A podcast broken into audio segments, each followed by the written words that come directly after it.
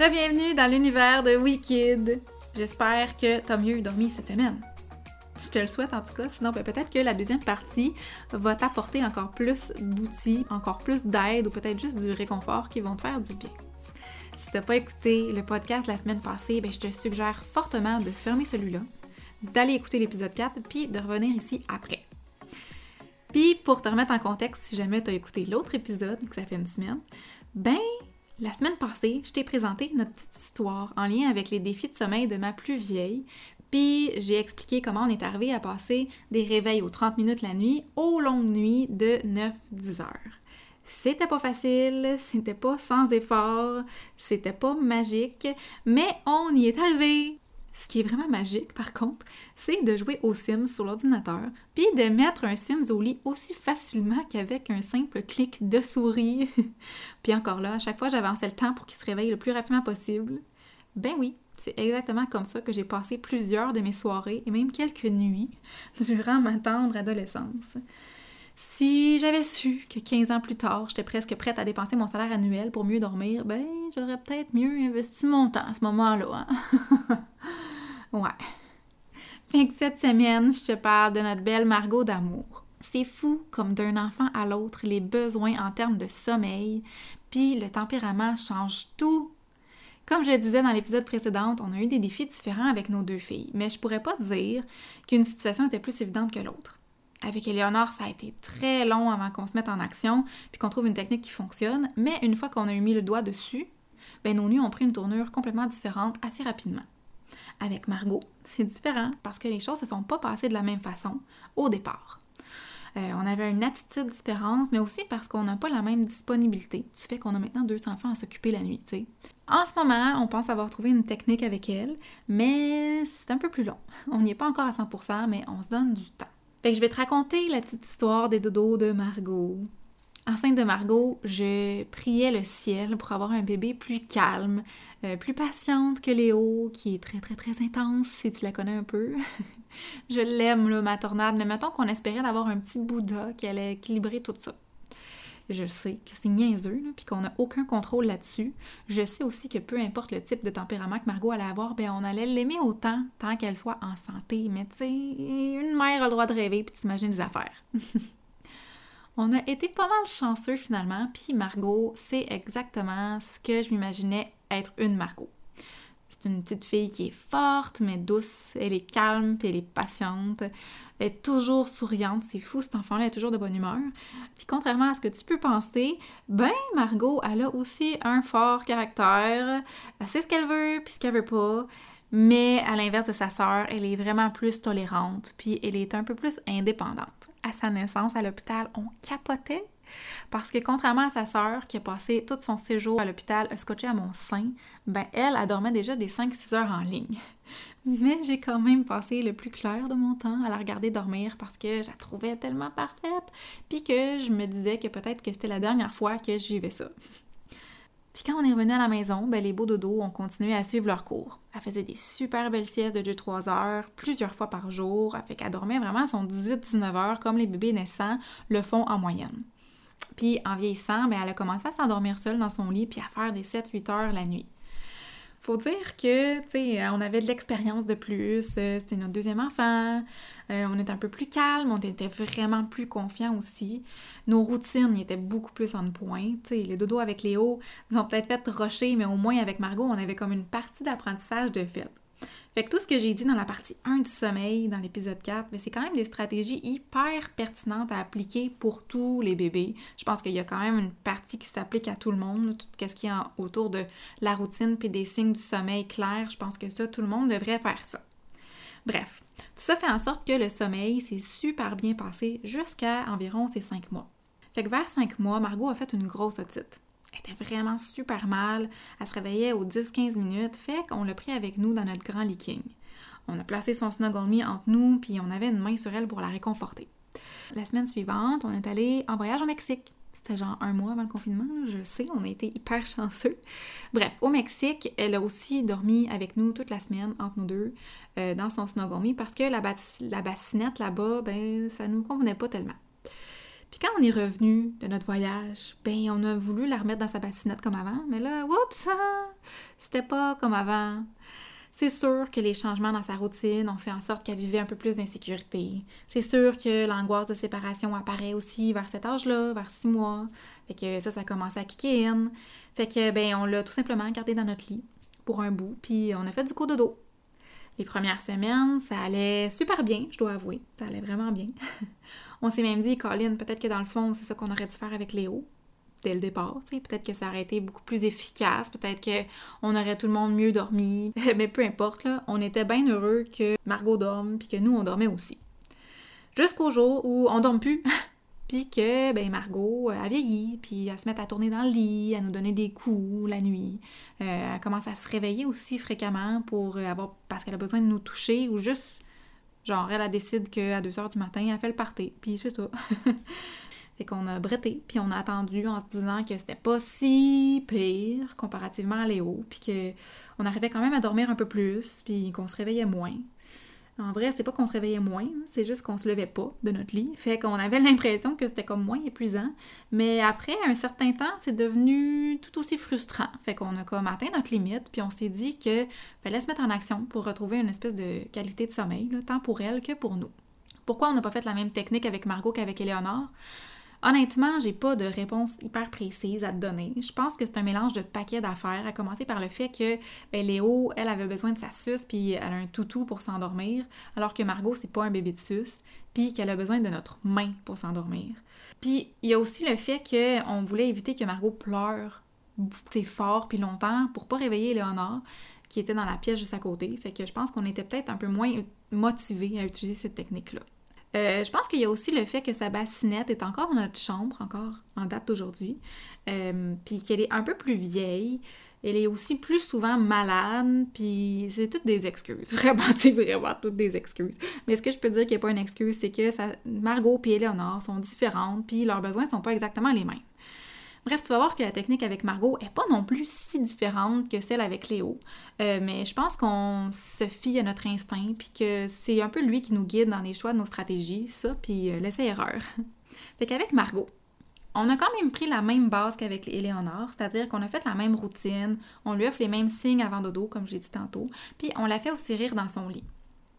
Margot, euh, ce qu'on avait remarqué, c'est quand on lui donnait le biberon dans nos bras, ben, elle s'endormait vraiment vite. Puis quand on la déposait dans son lit, ben, elle se réveillait, puis elle était prête à se lever, euh, comme si elle venait de faire sa nuit. elle était comme pétante d'énergie, avait le gros sourire aux lèvres. Puis ça pouvait nous prendre facilement deux heures de gros niaisage à retourner dans sa chambre, la mettre en position de dodo, puis à ressortir. Puis là, ben, aussitôt qu'on ressortait, elle se levait dans sa bassinette, elle lançait sa suce au sol, parce que comme, bon, elle s'en foutait. Puis là, elle se mettait à hurler. Puis quand on venait dans sa chambre, ben, elle était toute contente parce que là, elle pensait qu'on allait la prendre.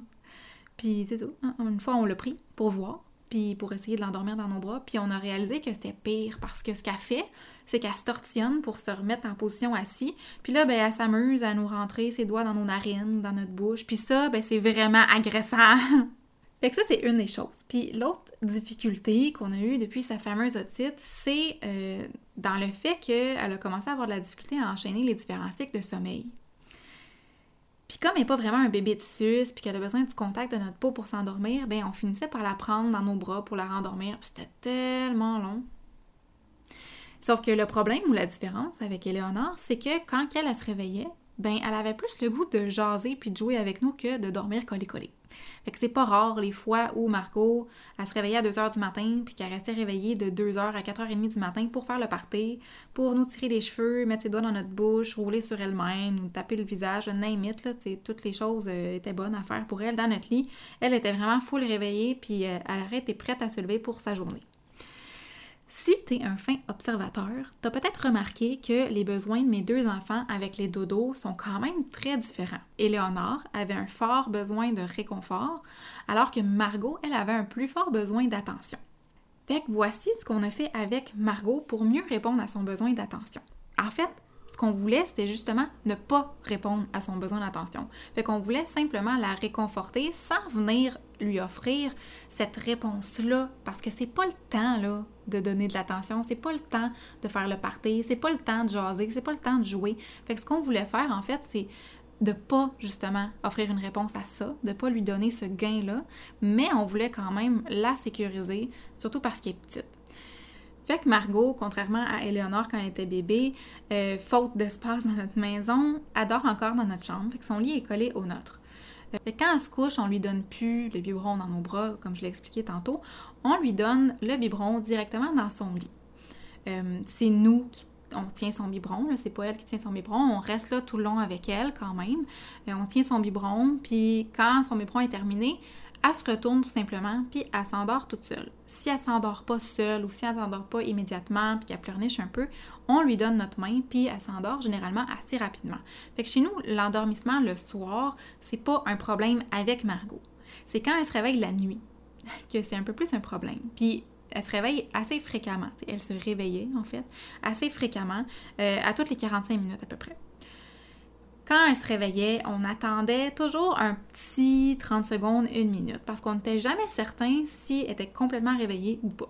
Puis on lui laissait aussi la chance de peut-être se rendormir seule, étant donné qu'on savait que une fois qu'elle avait fini son biberon, elle était capable de se retourner puis de se rendormir seule. On se disait que peut-être est capable de faire la même chose, fait qu'on lui laissait toujours la possibilité de le faire, chose qu'elle faisait rarement. C'est comme si la nuit, tout d'un coup, c'est pas pareil.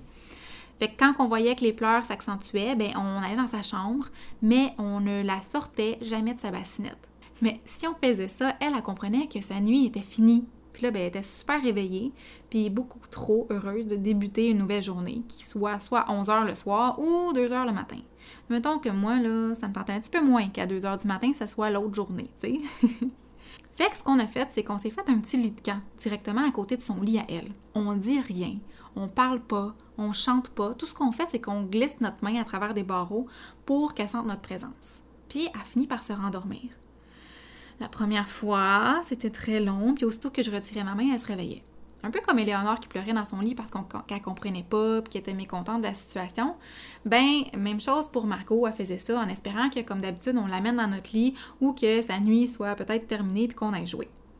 Que la première fois, ben, elle s'est réveillée durant la nuit, puis ça a peut-être pris 45 minutes, une heure la rendormir. Après, pendant cette même nuit-là, les autres réveils, ça a été assez rapide de la rendormir. On faisait la même chose. Je me couchais sur le lit à côté d'elle, je passais ma main à travers des barreaux, puis au bout de 10 à 15 minutes, ben, elle se rendormait. Au moins pendant ce temps-là, moi, j'étais couchée par terre sur un matelas, puis euh, je somnolais. La nuit d'après, on a observé une belle amélioration contrairement à la nuit d'avant.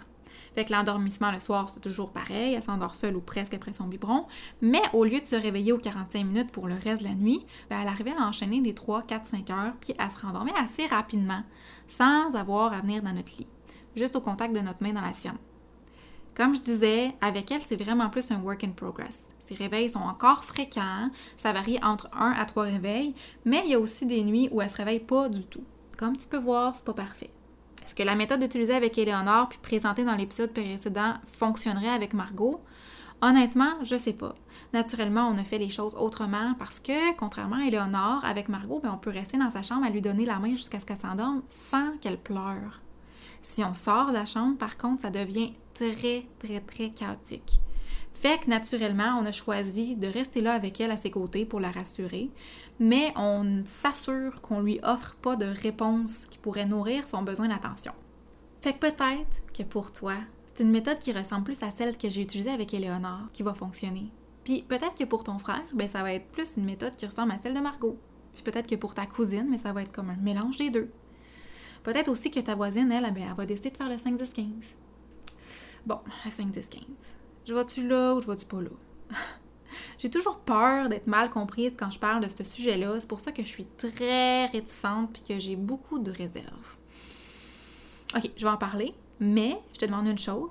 Écoute-moi bien jusqu'à la fin parce que j'ai pas envie d'entendre quelqu'un dire Ah, mais Mélanie de Wicked a dit que le 5-10-15 c'est une bonne technique, fait que tu devrais l'essayer avec ta fille, puis tu devrais aussi dire à ta voisine qui a un milieu familial qu'elle peut le faire avec les bébés qu'elle garde. Non, ok? Je veux pas que tu recommandes le 5-10-15 à tort et à travers. Je veux pas non plus que tu déformes ce que je dis, fait que je te demande d'ouvrir tes deux grandes oreilles puis d'écouter bien comme il faut jusqu'à la fin. Fait que le 5-10-15, c'est souvent vraiment mal compris et surtout vraiment mal utilisé. C'est normal parce qu'il n'y a pas grand monde qui prenne le temps de l'expliquer comme il faut, ou du moins de l'expliquer pour que ça soit accessible et bien clair. C'est pour ça que je suis là. Fait que cette technique-là, c'est pas le diable en soi. C'est une technique qui pourrait être efficace avec un enfant qui n'a pas un besoin de réconfort, mais qui a vraiment un gros besoin d'attention. Mais c'est normal que ça fonctionne parce que l'humain, il est fait pour répondre positivement devant un conditionnement. Je suis pas en train de dire de le faire. Écoute bien, j'ai pas fini. Je vais essayer d'être claire. Dans le fond, le 5-10-15, c'est une technique de renforcement négatif d'un comportement. Ça, ça veut dire qu'on conditionne l'humain, le bébé ou l'enfant, à pas se réveiller la nuit en retirant un renforcement. Dans ce cas-ci, le renforcement, c'est tout simplement le parent qui rentre dans la chambre de l'enfant puis qui offre de l'attention à l'enfant. Fait que lui, il se dit, chaque fois qu'il se réveille, mon parent est là, il interagit avec moi en me donnant de l'attention, soit en me parlant, peut-être même en se fâchant, en me permettant de me lever, en me prenant dans ses bras, etc. Fait que le 5, 10, 15, l'idée derrière ça, c'est de retirer ce renforcement-là, de supprimer la réponse aux besoins d'attention en se présentant tout simplement plus dans la pièce pendant 5 minutes, 10 minutes puis 15 minutes. L'affaire, c'est que ça répond très, très peu souvent aux besoins d'un enfant qui veut être réconforté. Puis c'est très rare les enfants qui ont juste un besoin d'attention puis qui n'ont pas besoin d'être réconfortés, surtout en bas âge. Parce que les chances sont plus probables qu'un bébé ait besoin de réconfort plus que d'attention. Ou bien, comme Margot, qui, elle, a oui un besoin d'attention plus important que sa sœur en avait un, mais ça n'enlève pas qu'elle a quand même un besoin d'être rassurée surtout dans les deux premières années, guys, parce que l'anxiété de séparation, mais c'est souvent présent entre 8 et 18 mois quand même. Puis pas juste ça, mais au-delà de l'anxiété de séparation, au-delà du besoin d'être rassuré, mais il y a aussi le lien d'attachement qui est en train de se créer. Sais, le fameux lien de confiance avec ton enfant. Mais si lui apprend qu'il ne peut pas se fier sur toi quand il en a besoin, qu'il n'est pas sûr si tu vas pouvoir répondre à son besoin d'être rassuré, comment il va faire pour apprendre à te faire confiance et à faire confiance aux gens? Dans mon livre à moi, le 5, 10, 15, c'est vraiment pas une méthode à utiliser avec les deux ans et moins. Puis pourtant, c'est souvent durant la première année de vie que les gens ont recours au 5, 10, 15. Puis je te dis ça sans aucun jugement, mais maintenant je te le dis, là, c'est vraiment pas l'idéal avant deux ans. Puis après deux ans, ben, c'est pas non plus pour tous les enfants. Il y en a qui pourraient clairement avoir un besoin d'attention sans avoir le besoin de réconfort. Mais tu pourrais aussi avoir un enfant de 2, 3, 4 ans qui a un besoin de réconfort et un besoin d'attention. Mais mettons que ton enfant fait quelque chose du genre Je veux faire pipi, je veux un verre d'eau, je veux un bisou, je veux faire caca, j'ai chaud, j'ai froid. Ben, lui, il exprime un besoin d'attention. Puis en répondant à ses demandes, que ce soit en lui répondant avec des longues phrases, que ce soit en lui permettant de faire ce qu'il veut faire ou même en se fâchant après lui, ben on répond exactement à son besoin, mais de façon négative. Donc lui, il apprend qu'en ayant ce genre de comportement-là, ben, il obtient un gain. Fait que ça le motive à poursuivre ces agissements-là parce que ça lui procure une réponse à son besoin. Ce qu'on veut, c'est d'utiliser une stratégie pour le décourager, pour décourager ce comportement-là, tout simplement en stoppant notre réponse à cette demande d'attention. Avec les plus vieux, les deux ans et plus, je l'appelle la stratégie du parent plate. Parce que je ne crois pas que la question de temps, comme le 5, 10, 15 minutes, va être bénéfique va faire sentir à l'enfant qu'il est compris. Le fait d'ignorer ses demandes pendant, pendant 10 ou 15 minutes risque pas mal plus de le faire sentir incompris que de lui faire comprendre que c'est temps de dormir. Pour moi, tout est une question de respect. Puis c'est ça qui forme une base solide dans la connexion avec tes enfants. Donc c'est pas une question de temps, mais bien une question de constance puis de respect. Puis cette technique-là, je vais pas te la présenter dans le podcast aujourd'hui tout simplement parce que j'en parle déjà dans le e-book sur le sommeil qui se trouve sur ma plateforme wikid.ca.